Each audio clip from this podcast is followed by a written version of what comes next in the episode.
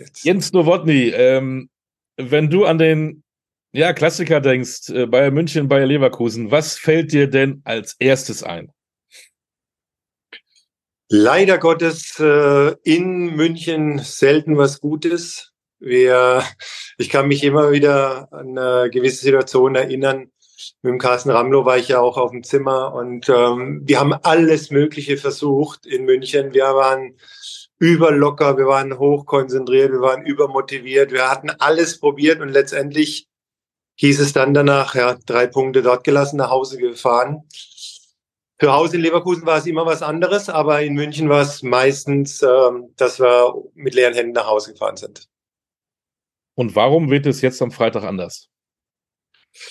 Das könnten wir wahrscheinlich am Samstag klären. ja, äh, die Voraussetzung, also es ist ja jedes, jedes Mal dann auch irgendwo äh, eine ähnliche Situation, dass du sagst, ach, die Voraussetzungen sind eigentlich so gut wie nie.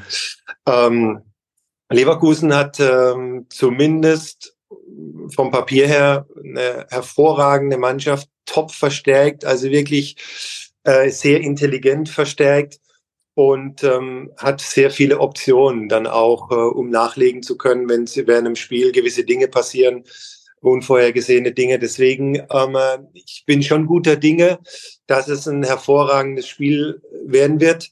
Ähm, ob es dann letztendlich erfolgreich sein wird, das hängt dann immer von Kleinigkeiten ab und meistens ist es der Kopf, der dann äh, entweder blockiert oder zu ja, Höhenflügen dann auch ähm, ja noch unterstützt.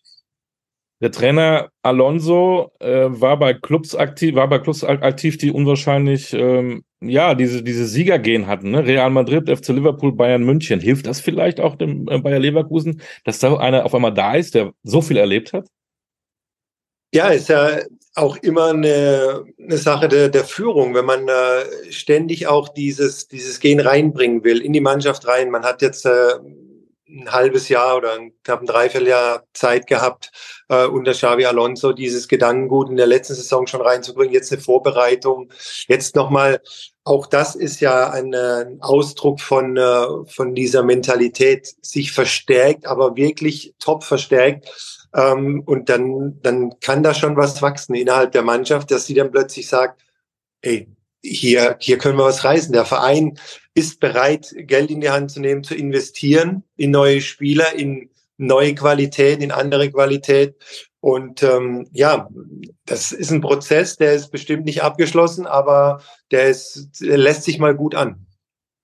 Vor allen Dingen, weil ja die Saison hervorragend angefangen ist. Wir haben gegen Leipzig äh, und, und in Gladbach zwei schwere Spiele ja sehr, sehr überzeugt. Äh, drei Spiele, drei Siege. Bayern München auch drei Spiele, drei Siege, aber nicht so ähm, mit dieser ja, Lockerheit.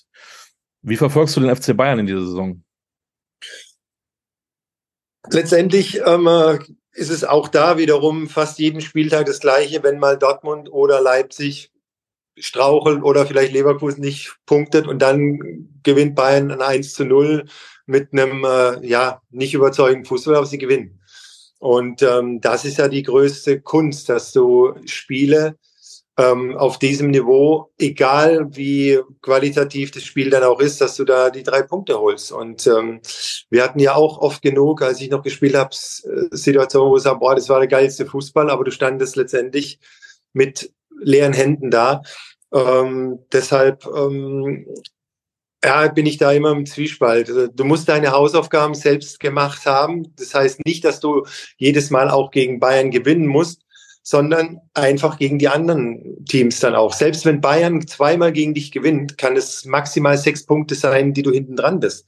Und das muss der Anspruch von den ganz anderen, ja, von Leverkusen dann auch sein oder von Leipzig oder von Dortmund, dass es dann so nicht funktionieren kann, weil man ja untereinander sich die Punkte auch abluchst, das ist klar. Aber das muss der Anspruch sein. Und dann in diesen Spielen gegen Bayern, wie gesagt, in München, ja, da kannst du auch immer verlieren, aber zu Hause, da, da kannst du auch gegen Bayern und du musst sogar gegen Bayern gewinnen.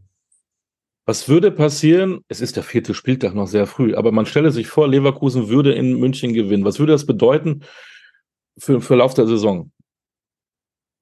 Es würde in der, es kommt dann natürlich darauf an, wie. Ne, wenn man jetzt so dominant auftreten kann wie gegen Mönchengladbach oder Leipzig und man hat Bayern München wirklich im Griff, dann kann es tatsächlich in, in der Fanszene von, vom Fußball oder auch bei den anderen Mannschaften dann äh, kann etwas entfacht worden sein, dass äh, dieses Selbstbewusstsein der anderen Vereine dann aufgrund dieses mangelnden Selbstverständnisses dann aus Bayerns Sicht ähm, ja was Positives bewegt, dass das direkt nicht äh, irgendwie etwas von ja von vornherein ähm, äh, wieder in dem Kopf passiert, er sagt, oh, und jetzt ist schon wieder weg.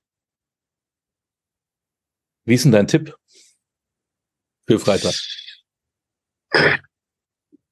Also ich wünsche mir, Tipp ist dann immer schwierig, aber ich wünsche mir, dass, dass, äh, dass genau das passiert, dass äh, Leverkusen genauso selbstbewusst wie in den letzten Spielen auftritt, dass sie sich die Chancen erarbeiten und dass sie wirklich ähm, Bayern auch fußballerisch schlagen. Also das würde ich mir wünschen, weil das sind genau diese Dinge, die es braucht, um ähm, diesen Funken dann auch äh, in die Bundesliga reinzubringen. Da sind wir gespannt. Jetzt, wo ich dich hier habe, ich muss dich fragen. Du bist äh, aktiv beim DFB Nachwuchs U15.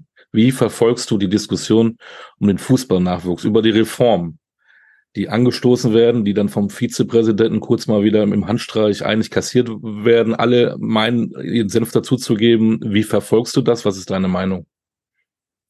Ja, da ist ja auch schon viel drüber geschrieben worden, auch von ähm, vermeintlichen Experten aber auch von Experten oder auch von der Basis. Also ich glaube, man sollte immer bei solchen Aussagen, die jetzt ähm, von äh, egal von ehemaligen Nationalspielern oder Profis, genauso wie von Führungspersönlichkeiten vom, ich nenne es jetzt mal Herrenfußball kommen, die sollte man immer mit Vorsicht zu genießen und da ruhig mal nachfragen, wie ist denn eigentlich dieses Konzept der Jugendausbildung bei uns? Oder vielleicht auch, wie war sie und wie ist sie im Vergleich heute oder wie will man sie im Vergleich zu heute dann auch gestalten?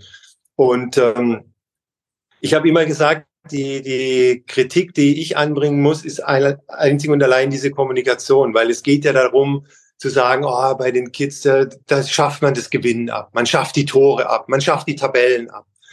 Und wenn man sich dieses äh, Konzept dann aber genau anschaut und auch mal selbst auf dem Platz steht und erlebt, wie dieser, ich nenne es jetzt auch Champions League Modus funktioniert. Du gewinnst, dann gehst du ein Feld nach oben und du verlierst, du gehst ein Feld nach unten.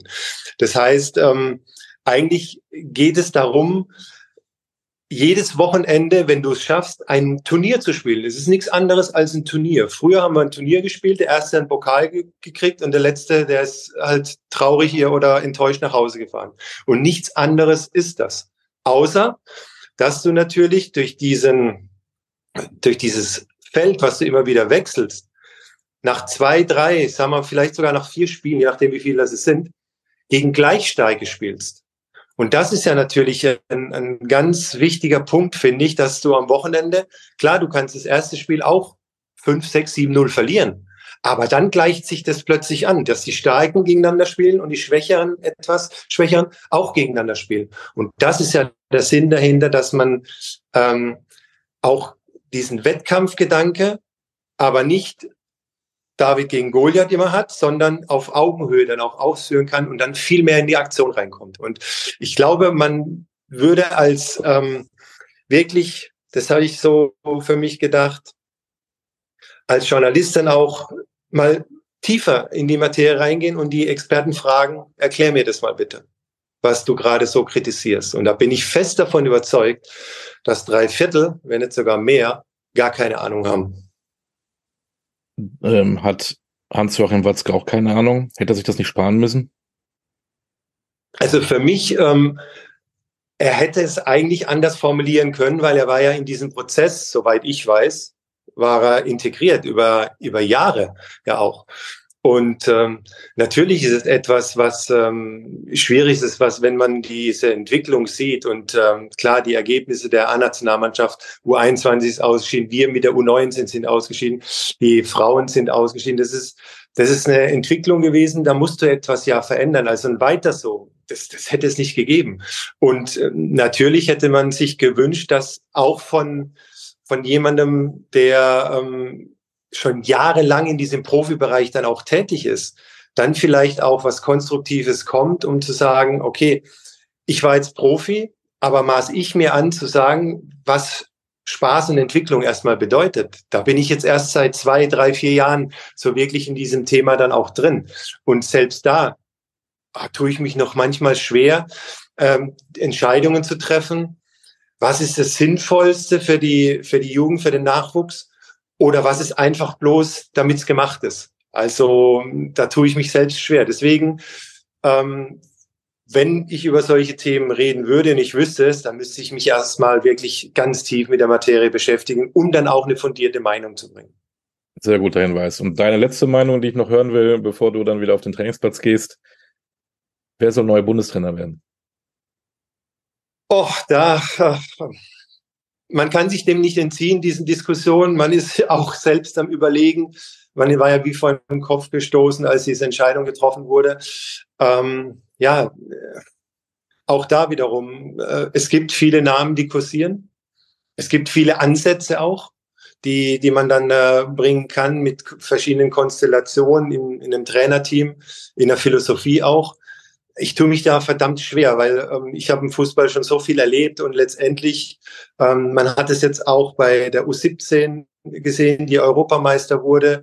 Und wenn man sich mit dem Christian unterhält, mit dem Christian Bück, einem Trainer und dem Trainerteam, und diesen Weg dahin, wie er den beschreibt, äh, dann denkst du dir, boah, da kriegst du Gänsehaut und du bist da voll drin.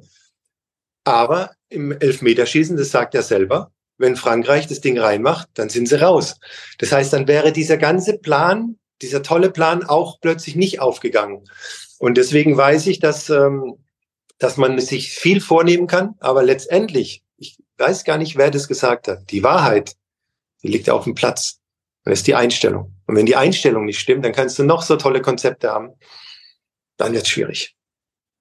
Ich rufe Ben Neuendorf an und sage, Jens Nowotny muss Bundestrainer werden. Ist das okay?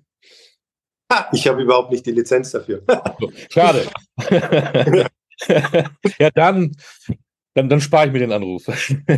ja, Jens, vielen Dank für deine Zeit. Bleib gesund. Ja, nicht gerne. Bis bald, ja. Mann. Schönen Tag ja. dir. Danke. Tschüss. Danke auch. Ciao.